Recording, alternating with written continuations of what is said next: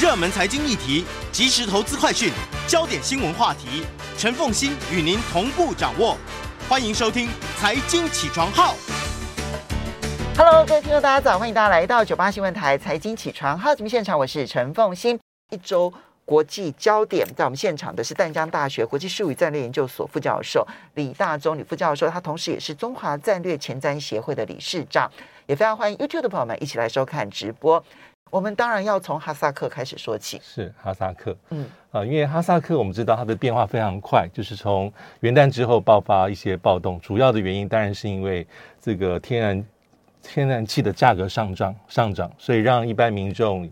呃，很生气啊，上街头示威。可是示威示威着发生，好像发生一些质变，就是里面有一些比较像武装暴徒。嗯，那不仅是他们入侵了阿拉木图，就是最大的都市的这个市政府，而且是打杀、打打劫、呃烧抢都有，还攻击政府的官员跟这个、嗯、这个呃武装的部队。啊，所以后来变得形势比较复杂。欸居然敢去攻击武装部队，对，这个比较特殊，就是一开始可能是比较单纯的，嗯、因为像是一般的抗议示威者、学生、中产阶级、异议分子上街，因为它有一些它的原因，就是因为天然气的这个价格上涨，让这些事件爆发出来。而之后看起来事情是比较复杂，主要是抗议示威的群众里面有一些是武器装备非常的齐全，啊，有一些比较装备精良的，看起来不像是一般的平民。嗯，所以这时候这个。这个目前的总统就是软硬兼施，他当然一方面是安抚情绪、民众的情绪啊，说啊这个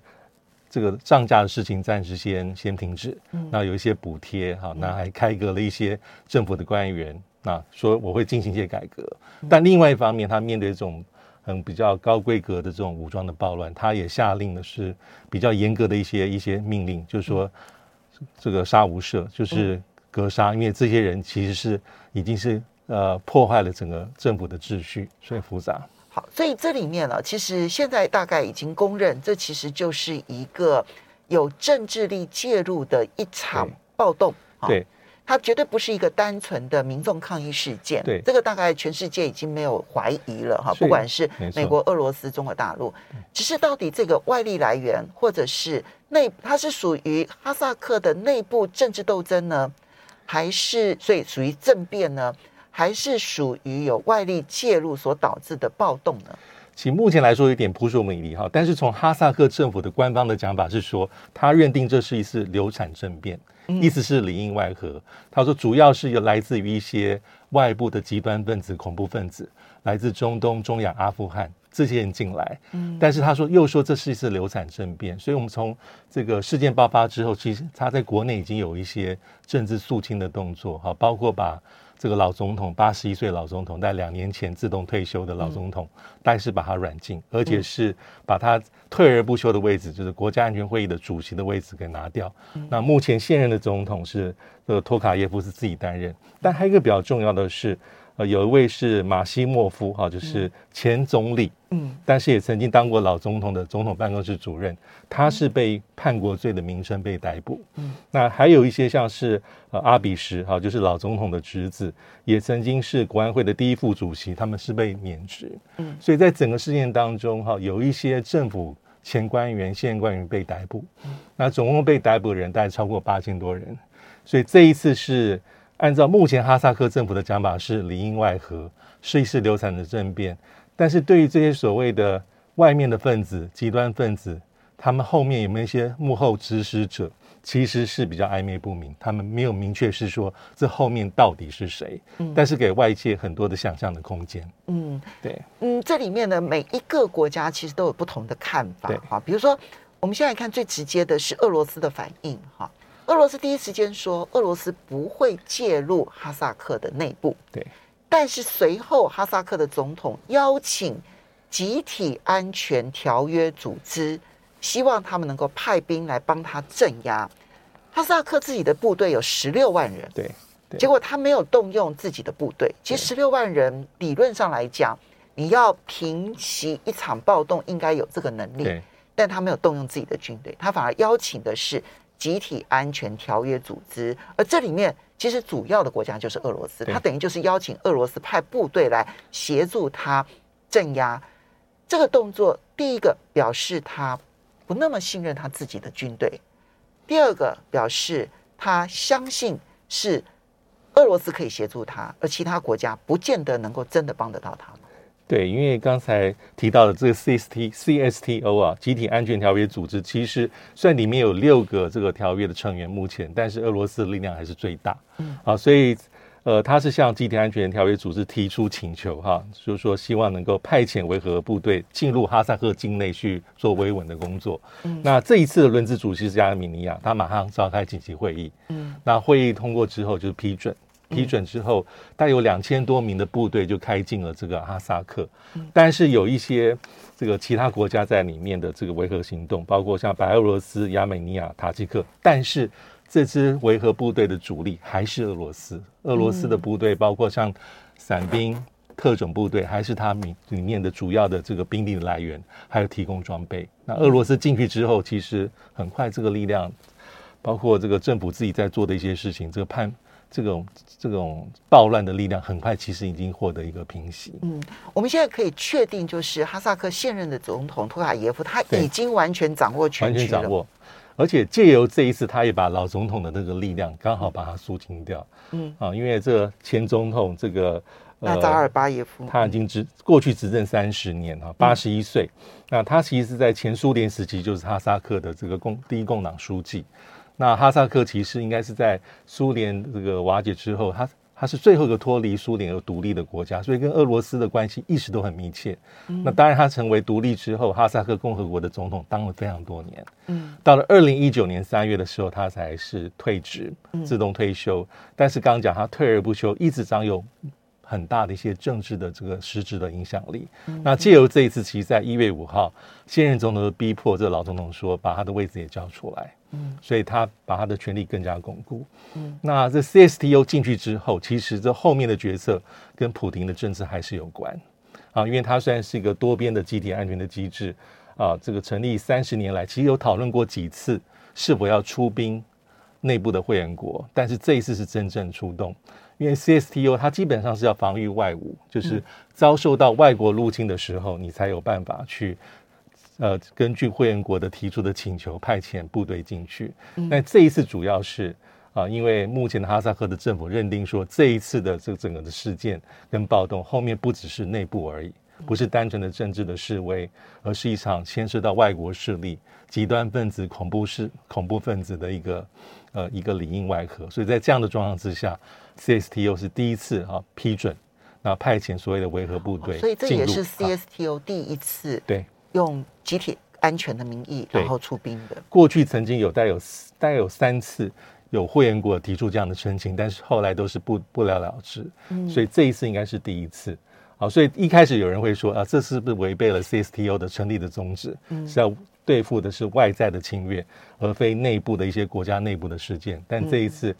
嗯这个合法性、正当性还是勉强在台面上，其实合理的。嗯，对。好，所以呢，这个是我们看到哈萨克的情势。那在这边呢，呃，我们的小编很贴心啊，找了一一张的地图。对，这个地图里头，我们等下就来谈乌克兰情势好了。因为呢，哈萨克你看到哈，它所处的位置，它的北边是俄罗斯。其实俄罗斯一直到它的。北边，然后一直到它的这一个，嗯，北西边哈，其实都是都是俄罗斯。然后呢，它的东边呢是跟中国大陆接壤，对不对哈？那但是你看那个俄罗斯在它的最西南角的这一个领土，这个最西南角的这一块领土往前延伸出来呢，刚好一边是哈萨克，一边是乌克兰。所以很多人会觉得这个地理位置来看的话。哈萨克一旦继续乱下去，那对于俄罗斯处理乌克兰就会变得很麻烦。休息一下，马上回来节目现场。欢迎大家回到九八新闻台财经起床号节目现场，我是陈凤欣。在我们现场的是淡江大学国际事务与战略研究所副教授李大宗李副教授，也非常欢迎 YouTube 的朋友们一起来收看直播。好，这个李副教授跟这边我们其实看到，从地图上来看呢、哦，俄罗斯的西南角的领土。刚好一边是哈萨克，一边是乌克兰，是，所以呢，呃，在第一时间，很多人认为哈萨克如果持续动乱下去的话，等于是他必须要去处理哈萨克的问题。对，那他在另外一边，好西边的乌克兰，他可能就没有能力花那么大力气。他现在不是成兵十万军队在乌克兰边境吗？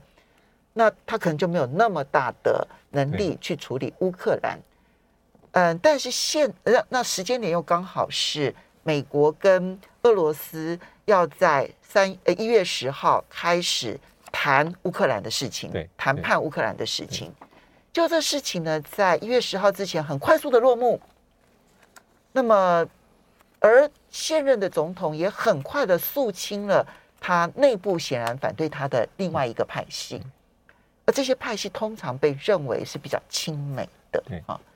那这对于一月十号，也就是从昨天开始在日内瓦举行的美俄的外交会谈，就他们都是副外长哈，来会谈，以及后续的俄罗斯跟北约的这个会谈，会不会产生影响？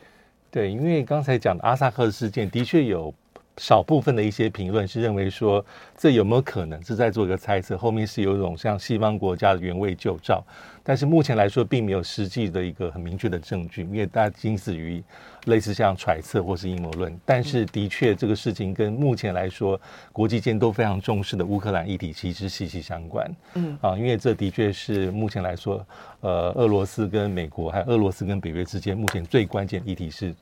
重。众所瞩目的焦点是集中在乌克兰。那从这个礼拜开始啊，包括一月十号，日内瓦正要进行式的是美国跟俄罗跟俄罗斯之间的战略对话，这是副外长层级。那美国应该是副国务卿雪曼哈对俄罗斯的副外长。那一月十二号是布鲁塞尔，是北约理事会，就是北约的会员国跟乌俄罗斯举行高峰会会谈。那再接下来是一月十三号维也纳欧安和组织里面的一个谈判，那美国也在里面会有一些重点。那重点是那个乌克兰对于俄罗斯来说太重要了，这是他一个跟西方的很重要的战略的一个缓冲。嗯，那从去年开始，从十一月、十二月，呃，我们就很很这个大家就开始重视说俄罗斯借由。呃，在边界演训啊，甚至有些讯息台传出来说，今年二零二二年有可能要对乌克兰发动攻势，所以给西方、给美国、给北约非常非常大的这个压力。因为乌克兰面积有六十万平方公里，它是在欧洲地区除了俄罗斯之外一个算是面积非常非常大的国家。啊，假设是乌克兰进入到了北约，那代表说北约的势力、西方势力会直接推进俄罗斯的家门口，深入黑海高加索。那代表说，俄罗斯目前所认为的心理的防御的空间，这种防御的纵深会完全丧失。所以，从去年十二月，当俄罗斯递交给西方它的一个安全的草约里面，其实列了洋洋洒洒。但怎么看？第一点、第二点，就是跟乌克兰是息息相关。所以这一次里面，我们所要观察重点在这边。好，那么当然，在这个会谈之前呢，美国的 NBC 哈，美国美国国家广播电台呢，先公布了一项，现在美国计划他可能要撤撤退一些飞弹呐，哈，对，然后呢，来跟俄罗斯谈判啊。很快的，拜登政府当然否认了，但是你很难相信说，在美国这样子一个媒体是空穴来风，他可能真的有一些这样的迹象。那么撤退飞弹。能够解决俄罗斯的安全焦虑吗？没有，其实俄罗斯关切的地方很多，但乌克兰还是最重要，因为它是直接牵涉到北约的汇集。但是这一次 NBC 所引述那种匿名的美国官员，还有前国安会的官员里面，他的想法可能也并非空穴来风，因为这次谈判里面其实谈的是乌克兰，还有其他一些洋洋洒洒。因为美国我认定这是一个军备管制，包括一些双双方一些。派遣的部队啦、军队啦、驻军军力部署的相关谈判，那北约也是这样认为，因为我们知道，在几天之前，在这次会议召开之前，北约也召开了所谓的特别外长会议。那在特别外长会议里面，其实北约讲的是，这就是北约跟俄罗斯展开的军备裁减的对话，而且讨论的范围是包括传统武器，甚至包括核武。这是一个重点。北约先把它定位为军备裁减的对话，对，这这是其实我们可以谈，但是北约讲法是大家是要对等，比如说你说了算，那我们还是有谈判的空间，有妥协空间。所以在一月七号的北约特别外长会议里面，其实有几个重点。第一个是它当然是老调重弹，就是说你不要轻举妄动，如果动的话，会有一些意料很严重的一些后果。那我们是支持乌克兰的主权独立、领土完整。那他把这一次的对话认为是我们的策略是两个，一个是对话，一个是防御，防御加对话。那还有就是我刚刚讲的这个军备管制，他把这次的会谈定位为军备裁减的对话。那他还特别讲到说，以目前北约的情报来看，俄罗斯的风险跟威胁还是存在。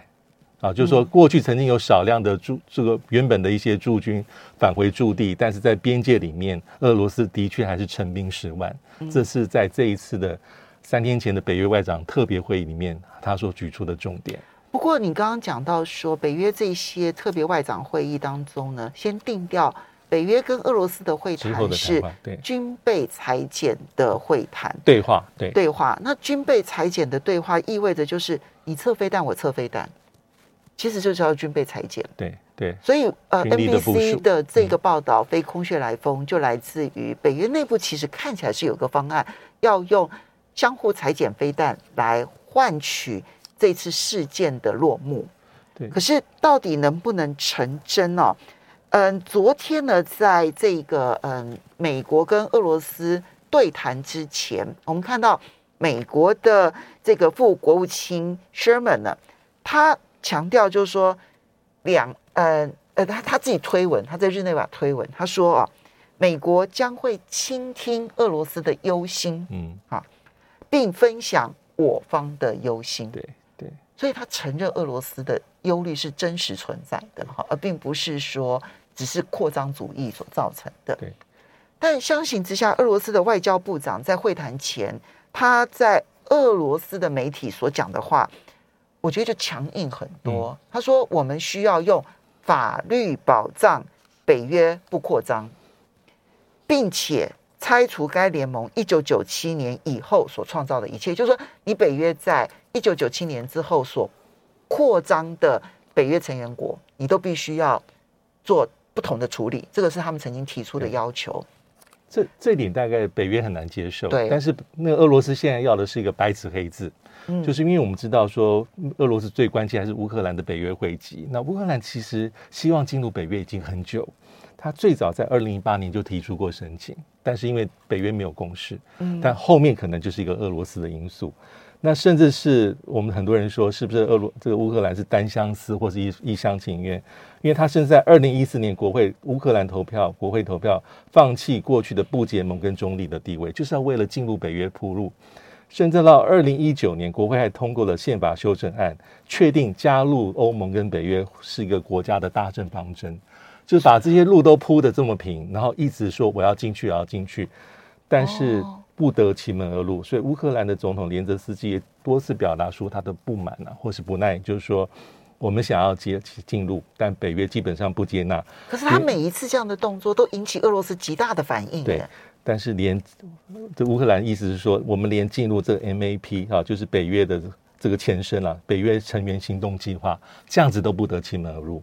因为 MAP 里面目前大概有七个国家或六个，那它基本上是进入北约的一个前奏。但这个目前来说，北约不并没有给他，因为进入北约要符合一些北约所制定的一些标准，我们都大家都不陌生，比如说要文人统治啊，文人。国防预算要有什么透明度啦，哈，还有一些跟邻国无领土争端，境内不应该有其他国家的军事基地等等等等。但这些是属于台面上的一些条件。但是乌克兰真正不得其门而入的原因，可能还是后面跟所谓的俄罗斯因素是息息相关。但很明显，普丁现在要的是白纸黑字。所以呢，嗯，可能北约这边想的是说，我们大家互相撤退一些飞弹，好，来解除危机。那么，嗯，乌克兰是觉得说，嗯，其实乌克兰实质上面根本无法加入北约了。但是俄罗斯这边，你撤飞弹也好，或者是你实质上面不会同意这一个，嗯，这个乌克兰也好，都不重要。他要的是白纸黑字，而偏偏这是北约恐怕最难给的，因为白纸黑字，它就会让他在内部的政治上面没有办法有退却的空间。没有，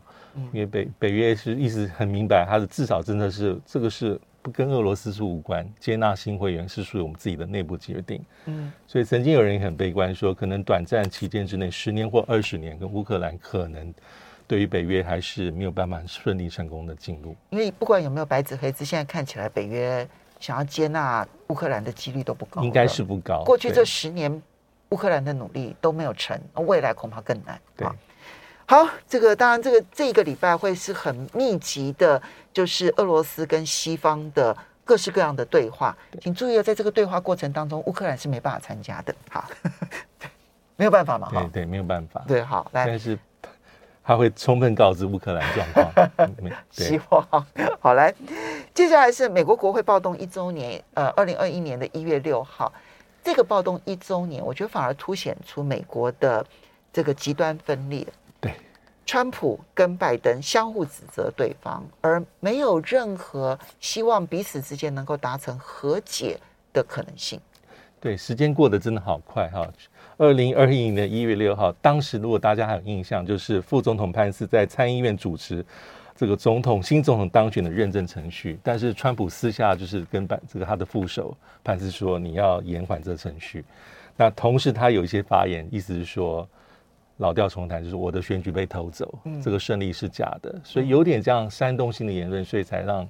呃部分的川普支持者去进入到国会站。然后让当时开会的很多国会议员是苍忙的撤走，那个画面大家都记忆犹新。所以这一次一周年哈，拜登跟贺锦丽是高调出席一连串的纪念活动，那而且很特别，就是拜登基本上在上任之后很少这样直接去谈川普，但他这次用的即便是前总统、前总统、前总统，其实都很。我们稍微休息一下，我们来看这彼此之间的剑拔弩张。欢迎大家回到九八新闻台财经起床号节目现场，我是陈凤欣。在我们现场的是淡江大学国际术语战略研究所副教授李大宗李副教授。好，这个也非常欢迎 YouTube 的朋友们一起来收看直播。这个美国暴动一周年，一月六号，嗯，拜登是上任以来第一次用那么直白的方式直指前总统，其实就是川普破坏了美国的一切，对，对不对？好，那么嗯，他们这种呃，当川普也。大力的抨击拜登，对，他们这个相互抨击的结果，到底能不能够让彼此之间的对错离出来，还是其实变成更分裂？继续更分裂，继续更激化。我看到一个民调很有意思，就是说，对于去年的国会攻击事件，其实，呃，这个事情到底是不是对美国民主的威胁？哈，大概民主党有百分之九十六认为是，嗯，但共和党这样比例大概只有百分之四十五。所以它是一个沿着政党的认知分这个界限，又有截然不同的一个认知。有百分之五十五的共和党认为这不是对民主的威胁。对，然后全体的美国人说啊，这个事情跟川普到底有没有直接关系？哈，全体的美国人的民调大概是百分之五十八啊，川普要有负有相当责任的这个这个程度的责任。但民主党的支持者是百分之九十一，将近九成认为说川普有很大或相当大的责任。但共和党支持者大概只有百分之七十八认为说，他说川普就一部分或是部分的责任，或是责任是不高的。所以到底川普到不应应不应该为去年这一次的国会暴动负责？其实民主共和两党是分歧程度还是非常非常的大。嗯，所以这里面就凸显出现在在美国的共和党跟民主党看起来。越来越彼此之间相互的不信任，而且有不同的价值观，嗯、有不同的看法。对，那很有意思，是一年之后，其实形势也大幅的转变。就是大家现在看的是川普跟拜登是不是有川普拜登之争的二点零？那其实最后要看的是今年的这个其中的选举，因为拜登在之前去年十二月接受电视直接的访谈，他已经直接讲说他会选，他会参选，他会参选二零二四年。然后。当时的主持人问他说：“那假设川普也选了，那拜登的回答也很妙，他说会更增增加我坚定我继续参选的意志，嗯，跟这种可能性。所以我觉得这个拜登跟川普的二点零之争，可能就在今年十一月的这个其中选举，而其中选举里面，对双方而言，拜登都是双面刃，因为。”对于民主党而言，当然你现在两张牌，一个是政绩牌，但政绩牌明显可能就像上礼拜所讨论的，有些不那么成功的地方，不管是防疫、经济复苏、呃抗通膨，或是拜登最自豪的本来要推的拜登新政两个法案，但重回美好未来现在是未定之数。嗯，那你的这个川普牌要打得非常谨慎，因为去年的这个几次的几个州长的选举，包括像维吉尼亚州，嗯。啊，这个纽泽西州还有纽约市，该该赢的没有大赢，不该输的其实也输了。那其实很多人就说，那个川普牌也不能下手下太重，因为很多老百姓对于比较州地方层次的选举，可能他认为说你把川普再拿进来，其实是你在推卸责任，所以民主党也非常的小心，因为今年年底的这个其中选举是四百三十五席众议院全部，还有大概三十四席的联邦参议员跟三十六位的州长，其实以共和党的角度，他们基本上是信心比较足的，嗯啊，以参议员而言啊，目前是五十对五十，所以是一个很脆弱的平衡。那参议院里面要改选的三十四席里面，大概有二十席是共和党籍，所以共和党籍基本上并不是占有那么有利的位置。本来不是。对，但是他们目前的发言是很有信心的，甚至有人提出说，在二零二零年总统大选里面，那些拜登赢不超过十百分之十的州，他们都有信心把它再拿回来，在在这次的。其中选举里面拿回来，哦、那众议院是目前来讲是民主党的多数是非常微弱，大概就是八席左右这个空间。嗯，所以这一次的这个其中选举是非常非常关键。但同样对共和党来说，拜登也是两面刃。呃，川普也是两面人。对，川普也是两面人，因为他还是目前来说共和党的少数的政治明星，而且他有他的川粉呐、啊，有死忠的支持者。嗯，所以最好的策略是有点黏又不用太黏。他也很怕说，因为当川普的权力回归之后，共和党内很怕变成一个表中大赛，就是川普会借由这一次助选，绑架了共和党未来的方向，又让共和党往激化的方向走，甚至把一些少数这个族裔啦、女性啦、中间选票给他逼走。所以对双方来说，川普的这个牌其实都要很稳、很稳。没错，很小心去打才行。好，接下来我们再来看到的是日本首相岸田文雄跟澳洲总理莫里森透过视讯会议呢，在一月六号签署了日本自卫队跟澳洲军队的联合训练的互惠准入协定。你可以把它解读为，嗯，日澳版的美日安保条约。哦，RA。那其实稍有不同，因为这个 RA 主要是呃是说啊，双方如果在进行联合演训的时候，假设是在日本，嗯，那澳洲的武器装备弹药的进入其实会比较简便，嗯，比较便捷，会更有利于双方这种军事人员的一个派遣。所以 RA 基本上是一种比较短期的联合远训。它跟这个美日之间的这个呃地位协定、长期的停驻还是有所不同。嗯，但是基本上这是日本在这个领域里面，基本上它第二个签类似性质的一个协定。第一个就是美国了，对美日；第二是美澳。那其实很多人说这已经创下所谓的这个澳洲模式，因为目前来说还有其他的欧洲国家，嗯，包括像英法也准备跟日本签类似的相互准入协定 RAA。这也就意味着日本现今年会非常积极的跟美国以外的国家建立军事联合演训，对这样子的活动，对，对不对？对。不过日澳这个 RA 其实谈了很久，二零一四年就开始谈起。我、嗯、当时因为日本的死刑了，嗯，所以让澳洲有些担心，他怕这个部队派遣到这日本呃执行联联合演训，犯了一些重罪，该如何处理？嗯、所以在这一次的协议里面，大概是如果是跟公务相关，就是执行演训相关，假设犯了重罪是有豁免，就是派派遣国来做法律的处理，但是是非公务非公务公务之外。无关演训的，比如说你在休假犯罪的话，是由地主；假设是在日本，就由日本的法律来受规范。所以澳澳洲的军队没有美军的特权哦，因为美军在日本是真的有特权的哈、哦。好，我们最后来看一下，就是嗯，东协的轮值主席国柬埔寨的总理韩森最近访问缅甸。对，那因为缅甸军政府其实，在跨年夜还有圣诞夜。过程当中还有几个非常血腥的屠杀杀戮。那嗯，韩森以东协轮值主席国的身份，然后去访问缅甸。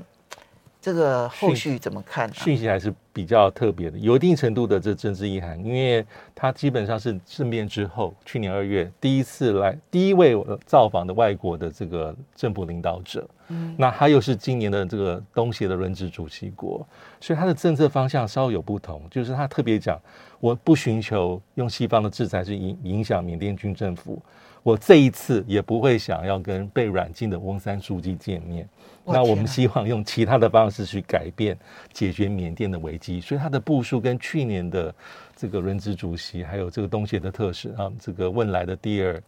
这个第二外长，他的方向是比较不同，他比较他讲的也很直白，因为在这次去之前，其实包括像韩森、像缅这个呃这个呃呃这个呃柬埔寨的外交部有一些发言，他意思还是说用过去的方法那么直接强硬，其实不会有效果。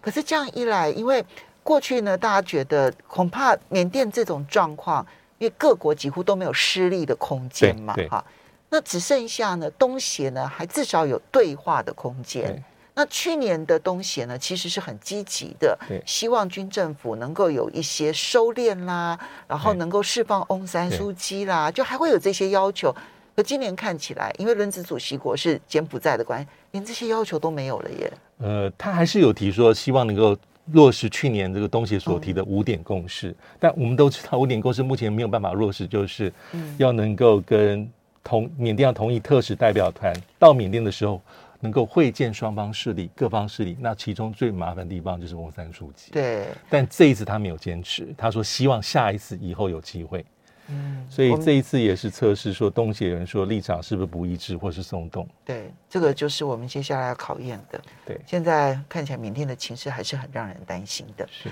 非常谢谢李大宗李老师，也非常谢谢大家。